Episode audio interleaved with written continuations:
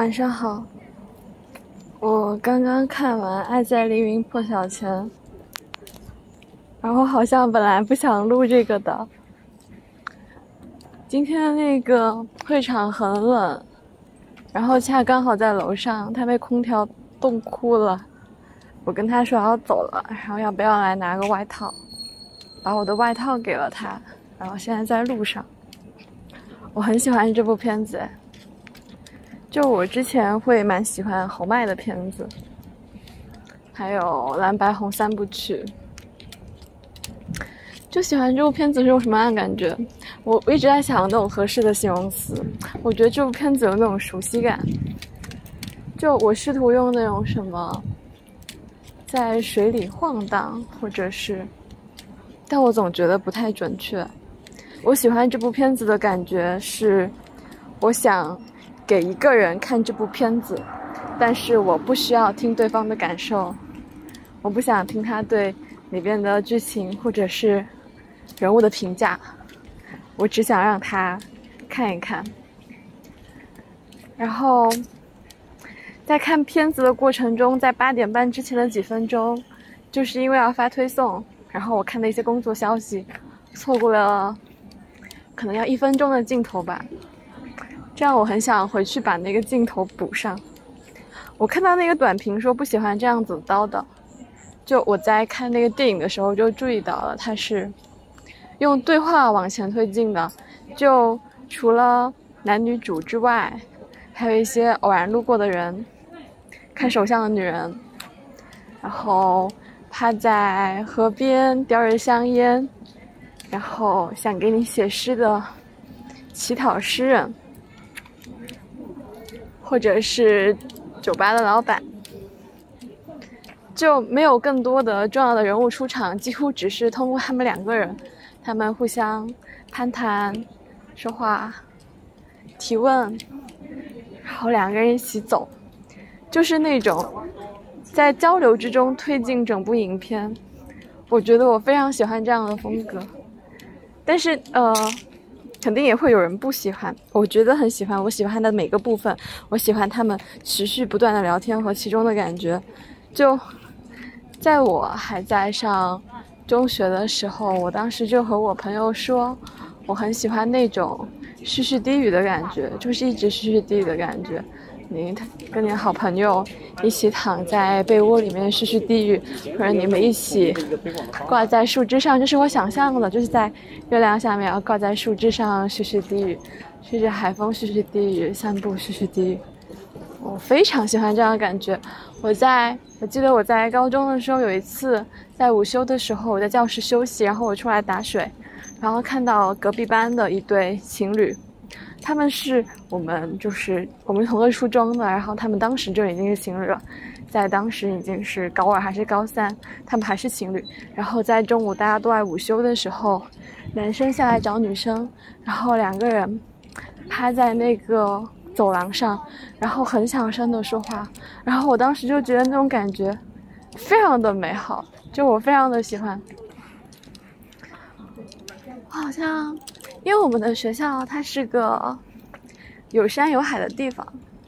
就你挂在那个走廊上，然后你会看见月亮，看见对面的山，然后你也可以看见海。在早上我从宿舍醒来的时候，然后我走到那个洗漱台去刷牙，然后我可以听见海浪的声音。有时候你大概够早的话，你还可以看见日出。就你可以看见船只，都可以看到。而且我很喜欢我们放学的时候，就是拉着行李箱，然后沿着山路往下走。在放学的时候，刚好就是快要日落的时候，会有很舒服的海风，然后是粉红色的晚霞，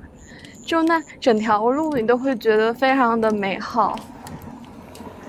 非常享受其中，这是特别美好的时刻。我之前好像在播客也说过，我对这段路的记忆要比我对高中的记忆要好的多得多得多。但我觉得这部影片真的很美，就我真的很喜欢，我很想给人看。里面从那种似曾相识开始，就是女生在一辆火车上，然后有一对夫妻讲了德语，就吵了起来，然后他就拿着行李箱往后排坐，就刚好坐到了一个男生的旁边。那个女主长得长得真的很像《老友记》的菲比。就是金黄色的卷发，然后非常古典的那种美，而且很古灵精怪。她笑起来的时候会露出牙龈，但是你并不会觉得这样笑有什么不好，你会觉得非常的美，一个非常古典美的人。然后男主好像是那种有点小油腻的帅，就我并不会觉得很帅，但会觉得他很美骨，对，包括他整个身材。似曾相识，就。男生跟他攀谈起来，我在那里面，女主还讲了一个事情，就是她跟男主说，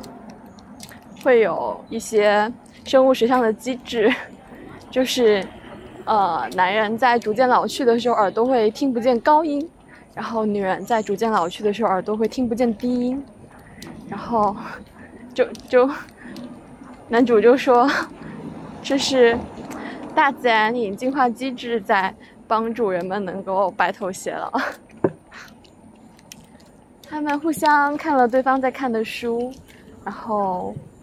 一起去了休息室聊天。然后他们发现他们似曾相识，非常熟悉。然后男主就是邀请他做出一个非常疯狂的决定，就是跟着他一起在维也纳下车。男主他其实第二天他就要坐着飞机走了。然后他怎么说服他的？他说：“当很多年之后，然后你跟着你的丈夫在一起，你们毫无激情，你开始想起你在你的人生之中遇见过的每一个男人，你设想你跟他结婚了会是什么样子，然后你想到了我，然后现在把时光拉回来，这是一场穿越的冒险。就你从过往中来，然后你来看看，你都错过了跟我的什么。”然后我们现在去试试看，然后他被他说服了。这个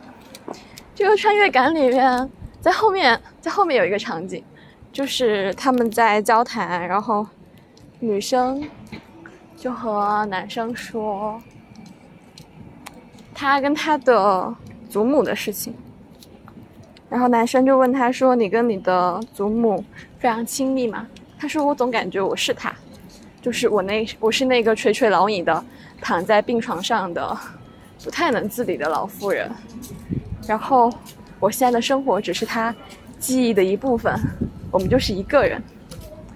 一段一段年轻的岁月正在大地上游走，还有一段年老的岁月正在床上躺着，然后他们是一个人，然后男的就说他总感觉他是一个十三岁的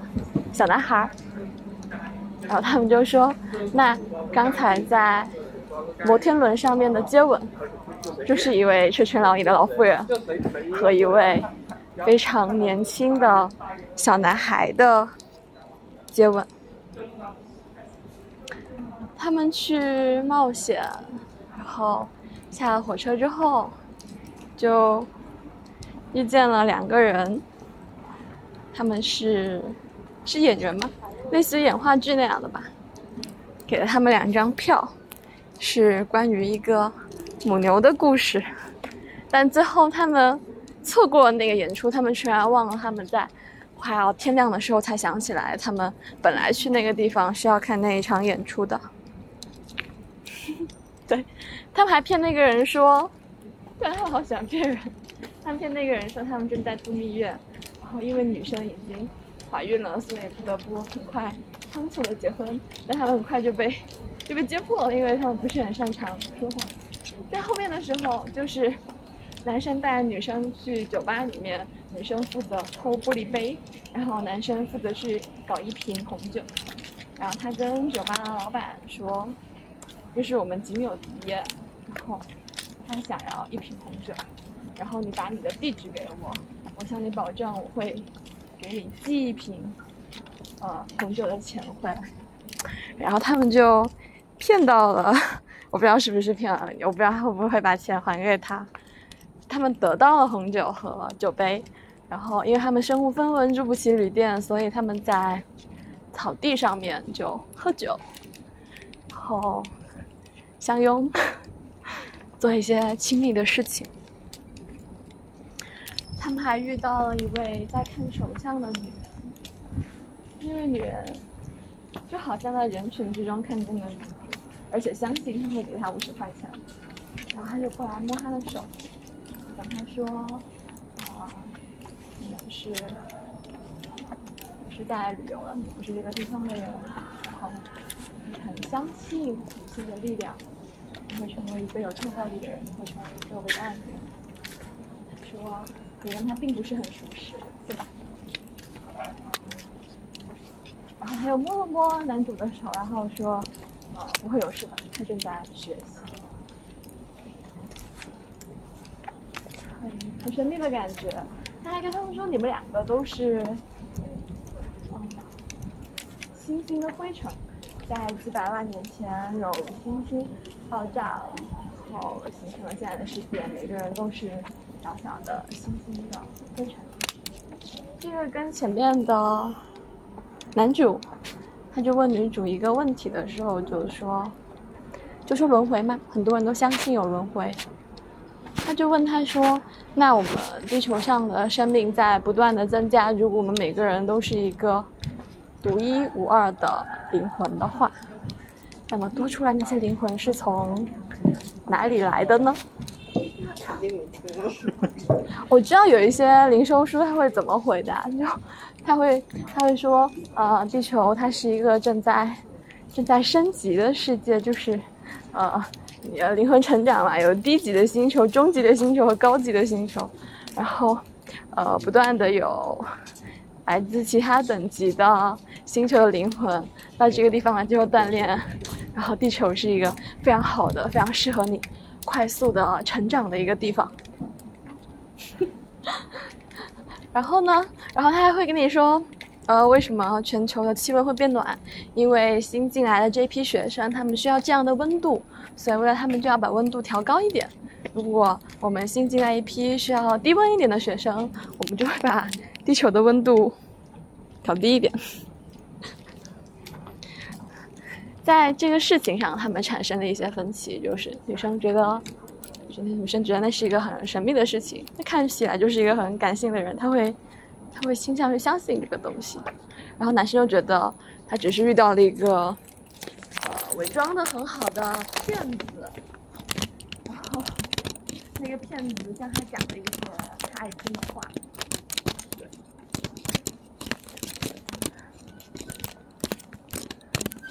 然后女生后面就跟他吵架的时候，也不能算吵架吧，小小的拌嘴。就说他像是一个没有买断奶昔的小男孩，然后因为那位看面相的女人。就没有注意到他，然后感觉到勃然大怒，就开始寻找自己的类似于自尊心还是存在感吧。啊，然后他们还有一段就是关于吵架的讨论，就是说为什么人们总是想要避免吵架，觉得吵架是不好的东西。但吵架也有可能是好的东西，对吗？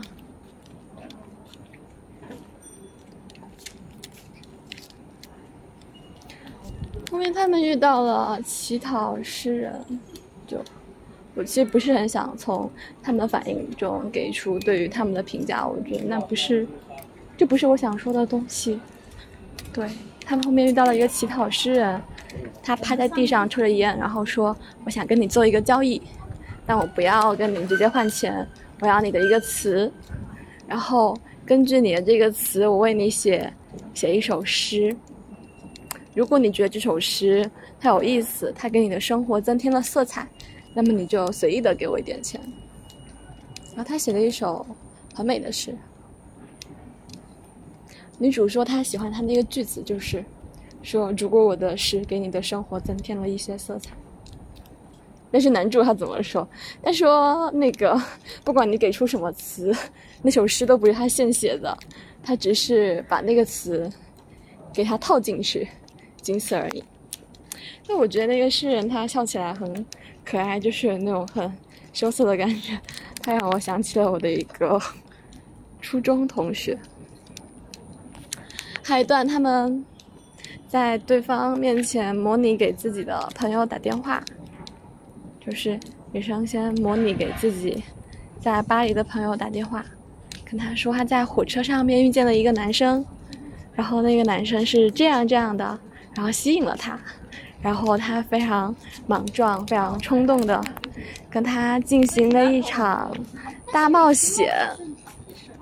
然后就去讲说他夸赞他，讲他自己他的感觉。那其实就是那个男生模拟给他打电话嘛，就其实是呃男主在他面前在跟他说话，然后他就说：“我想我肯定吓到他了，又给他讲了一个女生。”就是在自己心理医生面前说自己想要谋杀自己的前男友的故事，他肯定吓到他了。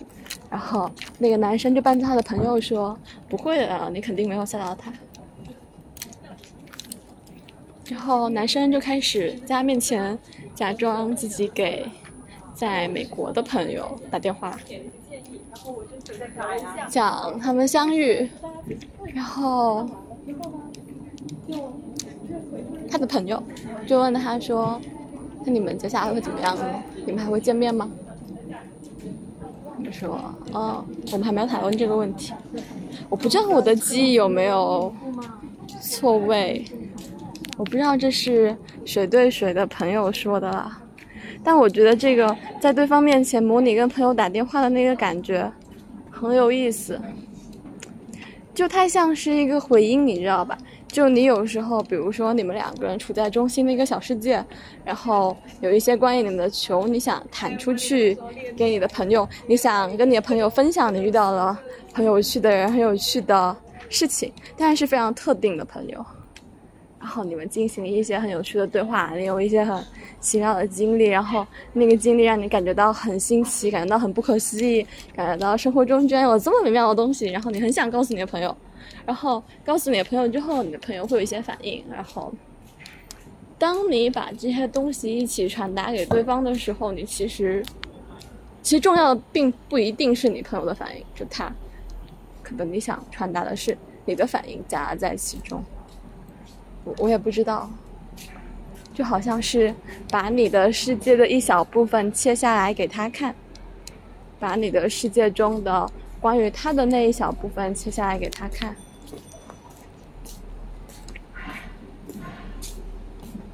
但在对方面前模拟跟朋友打电话就是一个很有趣的事情了。就是说，嗯，你可能有些顾虑，或者是有些问题，但你不好直接问对方，你就会去问你的朋友。然后，当对方假装是你的朋友的时候，他就可以直接以你朋友的劝导的。那个角度来给你这种答案，我觉得这是一个很有趣的沟通方式，就是让对方假装成是你的朋友。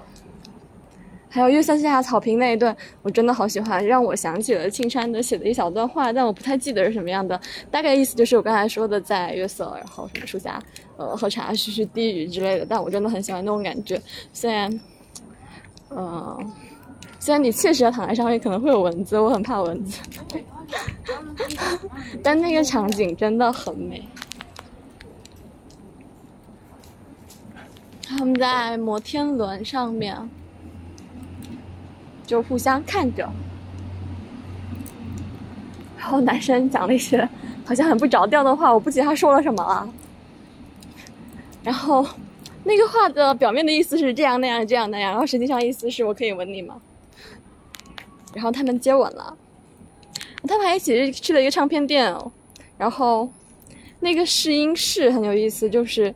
它是一个很密闭的空间，然后他们两个一起在听一段音乐，这是一个非常非常亲密的场景。你知道网易云有那个功能，就是和谁一起听？我好像我依稀记得，我从来没有跟人用过这个东西。就是我很想，我试图想找一个人跟我一起听歌，我觉得是一个很奇妙的体验，但我没有过。然后。之前还有人在我的那种箱子、匿名提问箱里面问我说：“上一次跟人一起听歌是什么时候？”就就没有用过这个功能。他问的是这个功能，没有用过。那我会跟朋友就是一起用那种有线耳机，就我们一起坐那种长长的公交车的时候，然后靠在对方的肩上，然后对方会把他的随身听啊，是的，这个年代还有人在用随身听 MP3 的。一只耳机塞到我的耳朵里面，就是我对于共同听歌的一个记忆，没有那种很高科技的，就是跨越几个城市的一起听歌的感觉。那我觉得一起听歌本来就是一个很亲密的事情，何况他们在一个非常密闭的空间里面，就是你们的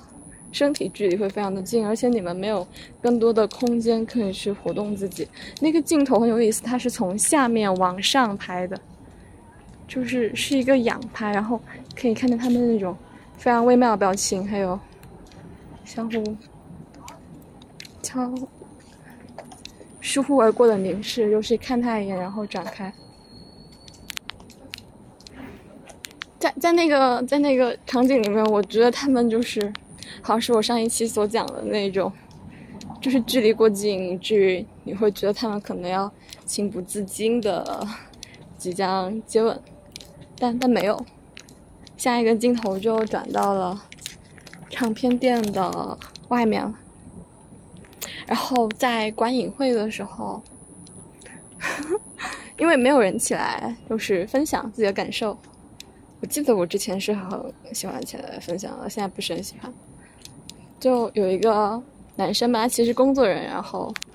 他就分享他的感受，他说这样子的故事几乎不可能发生在现实生活中，然后就说是牛是空，然后说现在的人际交往的距离，然后说这是小年轻的故事，然后他，我记得在我离场的时候，他在说钱还是什么的，就我我知道他的本意，他本意是想抛，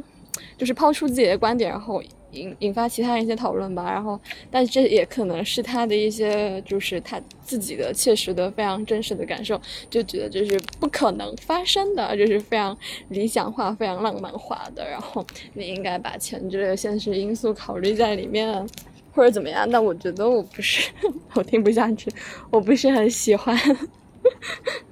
但我没有起来反驳他，我觉得几乎就有一瞬间，我想站起来讲我的感受，我不是，我不是为了想反驳他来讲我的感受，我是想分享一些非常私人的体验，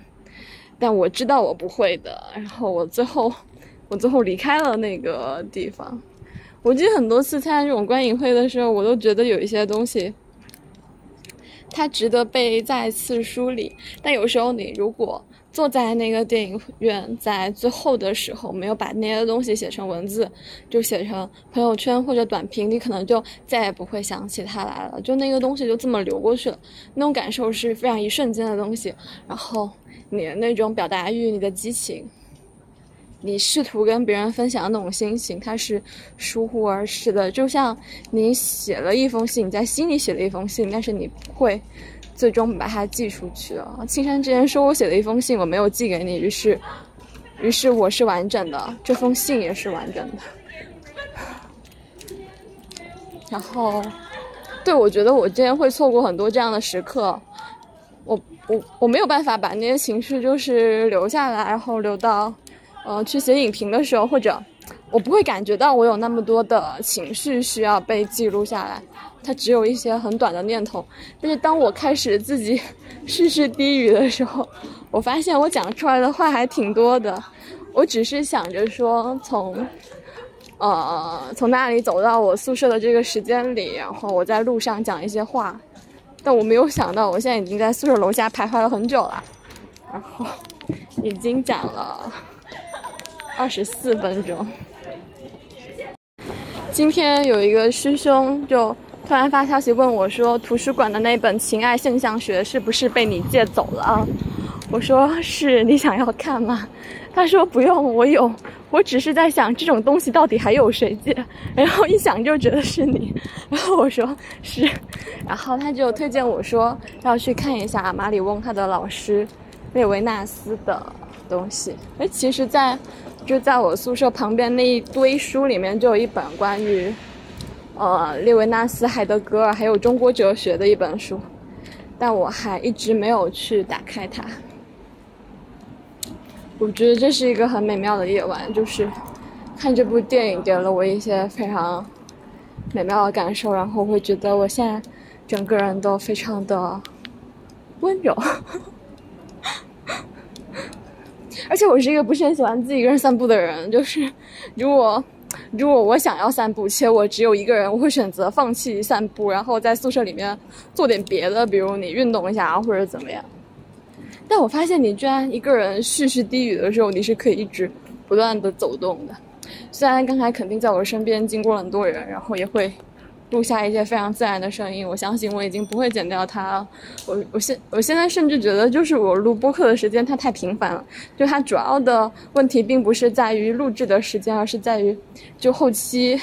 你制作这个时间轴，还有上传啊之类的时间，以及当你收到很多的评论和反馈的时候，你会去回复那些东西。现在那些东西是很令人愉快的，就它很多啊，它会很令人愉快。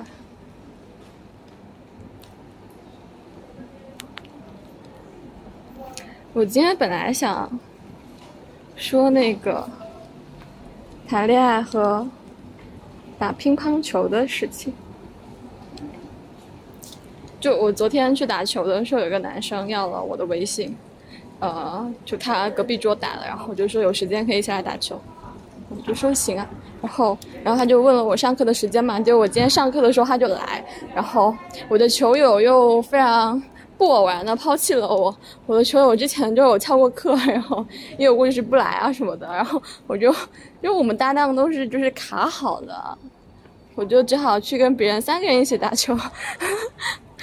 然后就他刚好今天来了，然后他就陪我打。他他出现的时候，老师问说你怎么来了？然后他说我来陪他练一练。然后老师说哇，你找了个很好的陪练。我没有想到他们两个居然这么熟。结果他跟我说，之前上课之前都是他陪着老师打的。哦，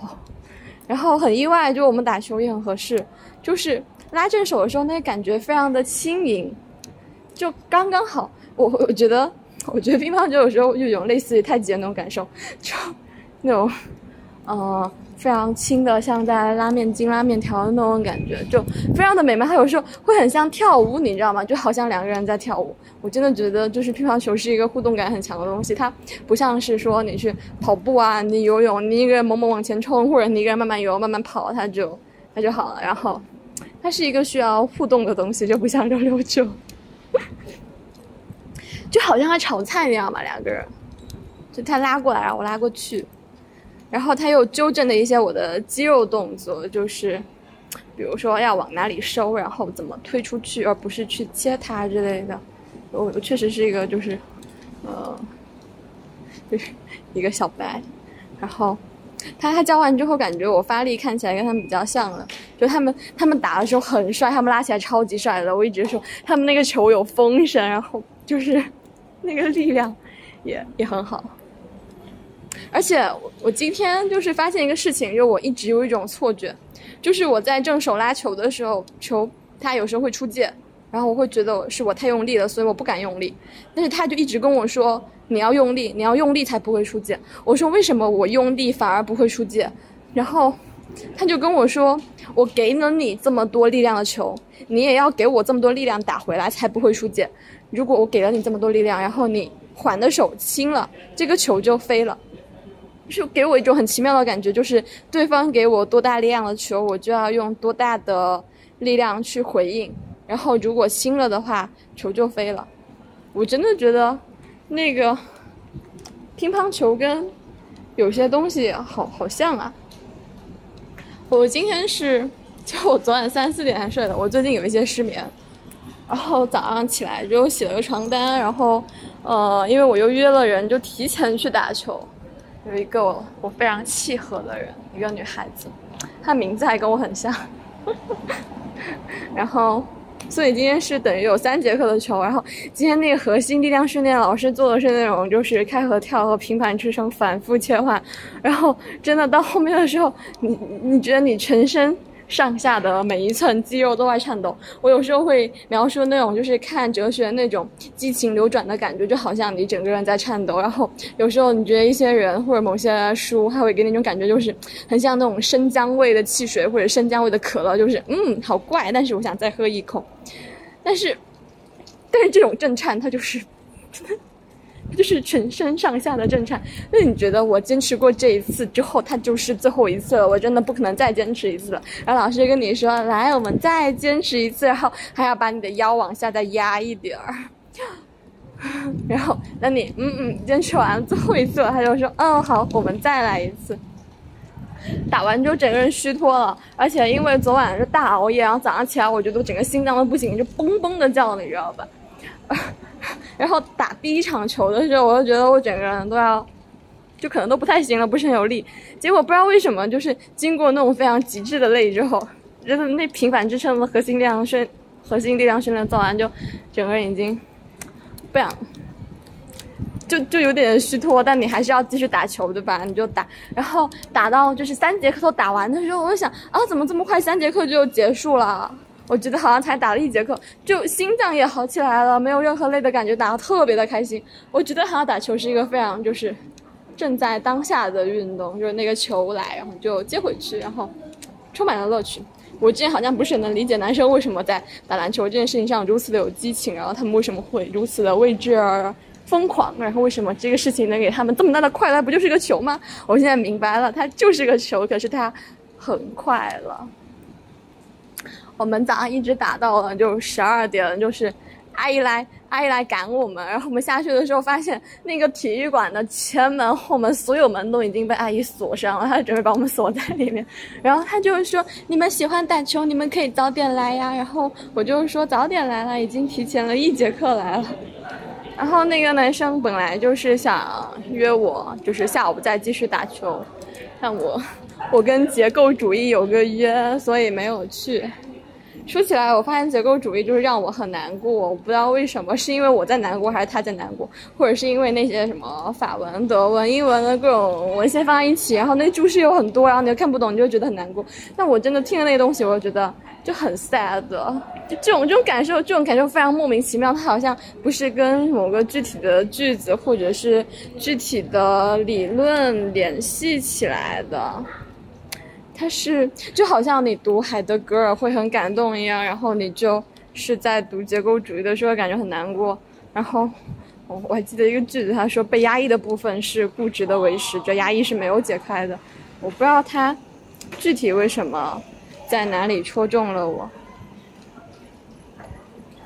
该打乒乓球，跟他讲乒乓球，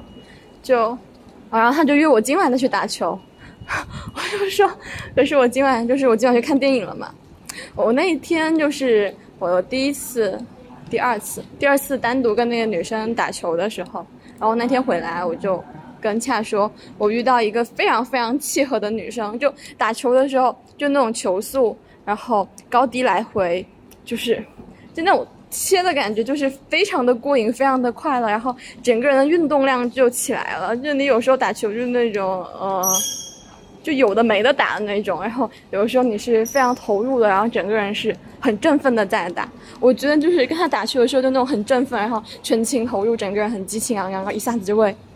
就是有巨大的消耗那种感觉，但是是很快乐的消耗。但是因为我们各自有球友，那种感觉好像在出轨，你知道吗？就是我们每一次在上课的时候，都需要征得我们原配的同意，然后才能一起畅快的打球，只换个球友这样子。然后后面我们两个在打的时候，老师又过来说：“恭喜你们两个做出了正确的选择。”然后。然后，然后我们要打球嘛，他又重复了一遍：“恭喜你们两个做出了正确的选择。”然后他就问我说：“你原来的搭档是谁？” 我搭档其实正在旁边，他又说：“你们两个在一起更有利于学习。”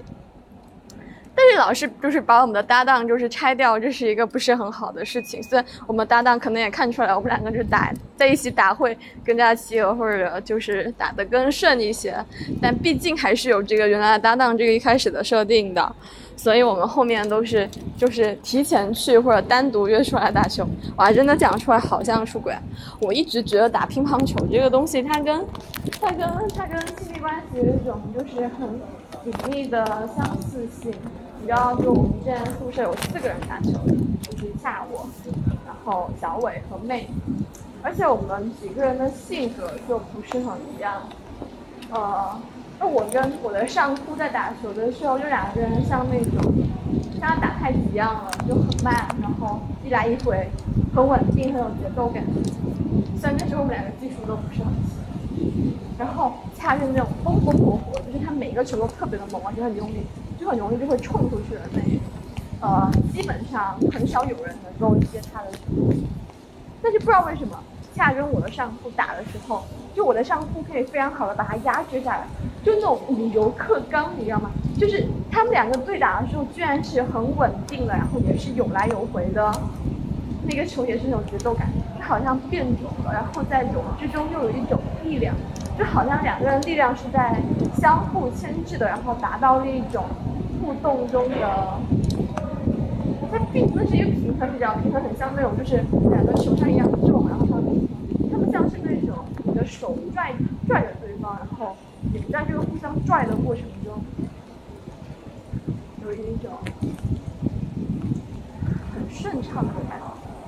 很均匀的感觉，很舒服的感觉。就我看他们两个打球的时候，我是非常的震惊的，我都没有想到说一个打球这么慢这么柔的人，跟一个打球这么冲这么刚的人。然后他们两个在一块打球的时候，会是这个样子的一个场景。因为两个女生走路是很奇怪的看着我，因为我戴着耳机，他非常灵敏，所以看起来就像一个在炫自己的很奇怪的人，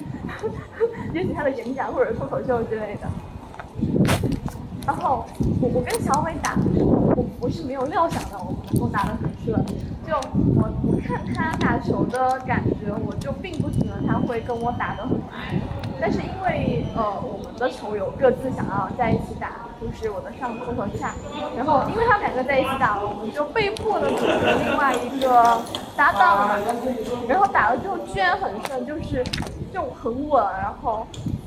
省去了大量的这球打分在练习的过程之中，然后他也有一个打得很顺的人，而且那个女生的技术很好，但是我跟那个女生打的时候就打不太来。就你知道这种呃打球的格式，它并具有一种传导性，它不具有一种传导性。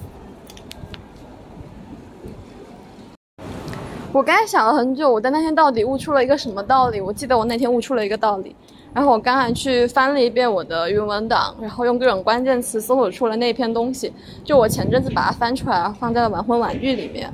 就是。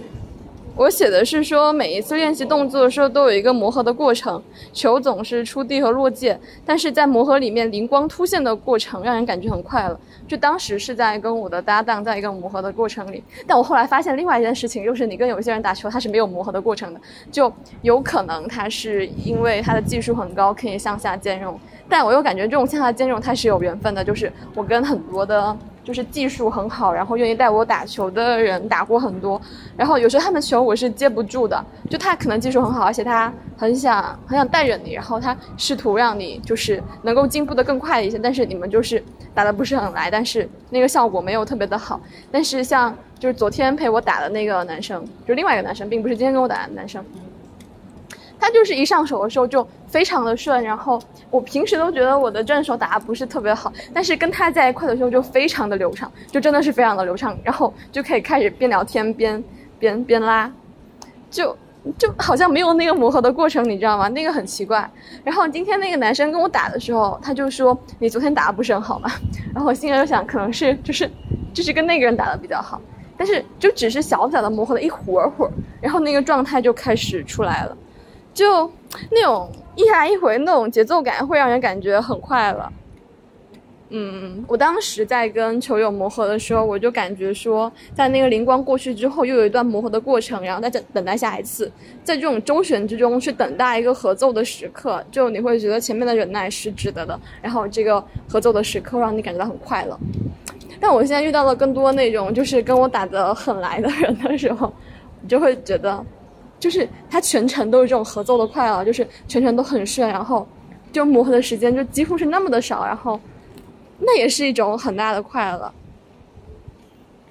然后我们当时宿舍四个人打球的那个感觉，就让我感觉说，呃，在你面前就是一个很冲很刚的人，在另外面前就是他打球变得很顺，所以在你面前的这个人是这个样子的，在跟其他人过招的时候，他又是另外一个样子。所以我那时候就跟小伟说，不同的他者可以激发出不同的我们，所以合适实在是一个非常微妙的事情。然后他就跟我说，我有了新的恋爱理论，但好在。好在打球，它是一个更容易快乐的事情，就是你可以拥有更多的跟你合适的人，他们可能是不一样的合适，但是你几乎每一次都能得到很多的快乐，但可能只是有一些其他的略微的差别，而且而且你更容易遇到合适的人，他并不像那种呃聊天或者是亲密关系那样子那样的难难以遇见，对。居然有一个人去低语了四十分钟，就我想去看后面两部了。就是好像听说这个《爱在黎明破晓前》，然后他是就是导演是跟着那个演员一起，就随着演员变老，然后再拍那个新的故事。我觉得这个很有意思。他们最后是相约，就是在那个火车即将要开始就开启的时候，他们在那个火车站，然后就开始紧紧的相吻相拥。哦，他们在路上很多很多那种呃动作，我觉得很有意思，就，呃搂着他的腰，然后他会把他的手就盘一圈过来，我好好难描述，但我觉得那那些动作都很有意思。然后在那个告别的过程中，他们就说他们不要写信，啊不要打电话，他们要约定在多少年后。是五年吗？他一开始要约的是五年后，在这个火车站这地方相见。他们说五年太久了，一年吧。然后就说要不六个月吧。然后就好，他们又说那是从昨天开始的六个月，还是从今天开始的六个月？然后他们就说。他们其实在前面还是确认了，就是在最后即将要离别的时候，有一个人忍不住说了：“我其实并不想就这样说再见。”然后另外人就说：“我其实也不想就这样说再见。”然后另外一个人就说：“啊，我一直以为就是我害怕你其实并不想再见到我。”然后他们就约定了那个时间，约定了几月几号在这个地方，然后再见一面。最后电影的结局就是一个人在火车上，然后一个人在。飞机上，那最后的那个，最后的那个镜头其实跟一开始的镜头很像，就是你在那种窗边，然后窗边是疏忽而过的景色，是那种非常红麦的绿，但是他的眼神变得不一样了。我我我在想，他们就是约定了一个见面的时间嘛，他如果他们没有约定，就是他们决定就此告别，他又会怎么样？本来他是踏上了一个，就女生踏上的是一个非常平淡的旅程，就。回他的巴黎大学上学嘛，他是在一个生活的日常之中意料之内的一个旅程，他应该是非常平淡的，而且是没有受伤的风险，他是没有被戳伤的风险的，就非常的像温白开那样很安全，那是因为有一个人闯进他的生命，然后邀请他并说服他去参与一场冒险，所以他的生活因为这个羁绊而承担了一种。一种被划伤、被割伤的风险，然后在最终他又回到那个车厢上，回到那种窗台的景色旁边的时候，他的眼睛里面已经是完全不一样的东西了，就像他的生活的安稳已经被打破了，波澜已经开始了。他的讲出来很俗，那我还是不讲。对，总而言之，那个人改变了他非常平静的生活。但他他其实会很喜欢这个夜晚。他在里面说：“爱一个人和被人爱着，对我来说是非常重要的。”就当时春夏和姜思达有一个就采访，然后。姜思达就问他说：“问他一个问题，就是好像是普普通通的不好吗？或者是平平淡淡不好吗？”然后春夏说：“那当然不好了。”他说他有一次就是站在那个聚光灯下，然后他突然就有一瞬间，他有那种感觉，他就是希望这个世界上有一束光是为他而打的，有一束追光是为他而打的，有一个人是为他而来的，有一个人是爱他的，就对他来说非常重要，非常非常重要。就我对他那个眼神很记忆很深刻。然后我就我把这个短评就是发在了我的社交平台，然后我刚才看到了我两个朋友的回复，一个说我喜欢我看向别处，他看着我的目光，然后另外一个说后两部也好看。我有一张就是跟这个评论非常相似的照片，就是在呃在海边，然后在公寓的天台上，本来想上去拍日落，但没有拍到，然后就把相机定在了那里拍两个人的一个合照。然后本来是想拍呃就左右两边各自看着海的那个身影嘛，然后在相机自动咔嚓的那一瞬间，就对方转过头来看着我，于是那张照片就变成了我在看着海，然后对方在凝视着我。然后对方就问我说：“这不好吗？”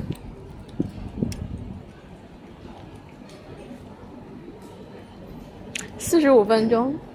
又是一期电台。前几天山青说，电台要周更，周更比较容易涨粉。然后我在想着说，我好像也不是为了涨粉而更电台的，虽然涨粉确实会令人感觉到快乐。收到很多的反馈，收到很多的回音，也会让人感觉到快乐。而且，当你录了电台，然后你为了周更把它压制下来的时候，那种感觉我觉得会憋得慌。像上个月更了十一次，大概是三天一次这样的水平，有一阵子是一天三次。你如果非要把它压成周更，就我们本来计划的是两周一更嘛，那十一期要更二十二个星期。四五个月，我其实每一次录完电台，我就觉得我在一段时间内都不会再录电台了。我一直在问自己，我什么时候会停更呢？我什么时候会休息呢？我什么时候会拖一拖呢？那我不知道，我不知道为什么莫名其妙的，我就又录了一期。好了，我要上去洗头发、洗澡了，晚安。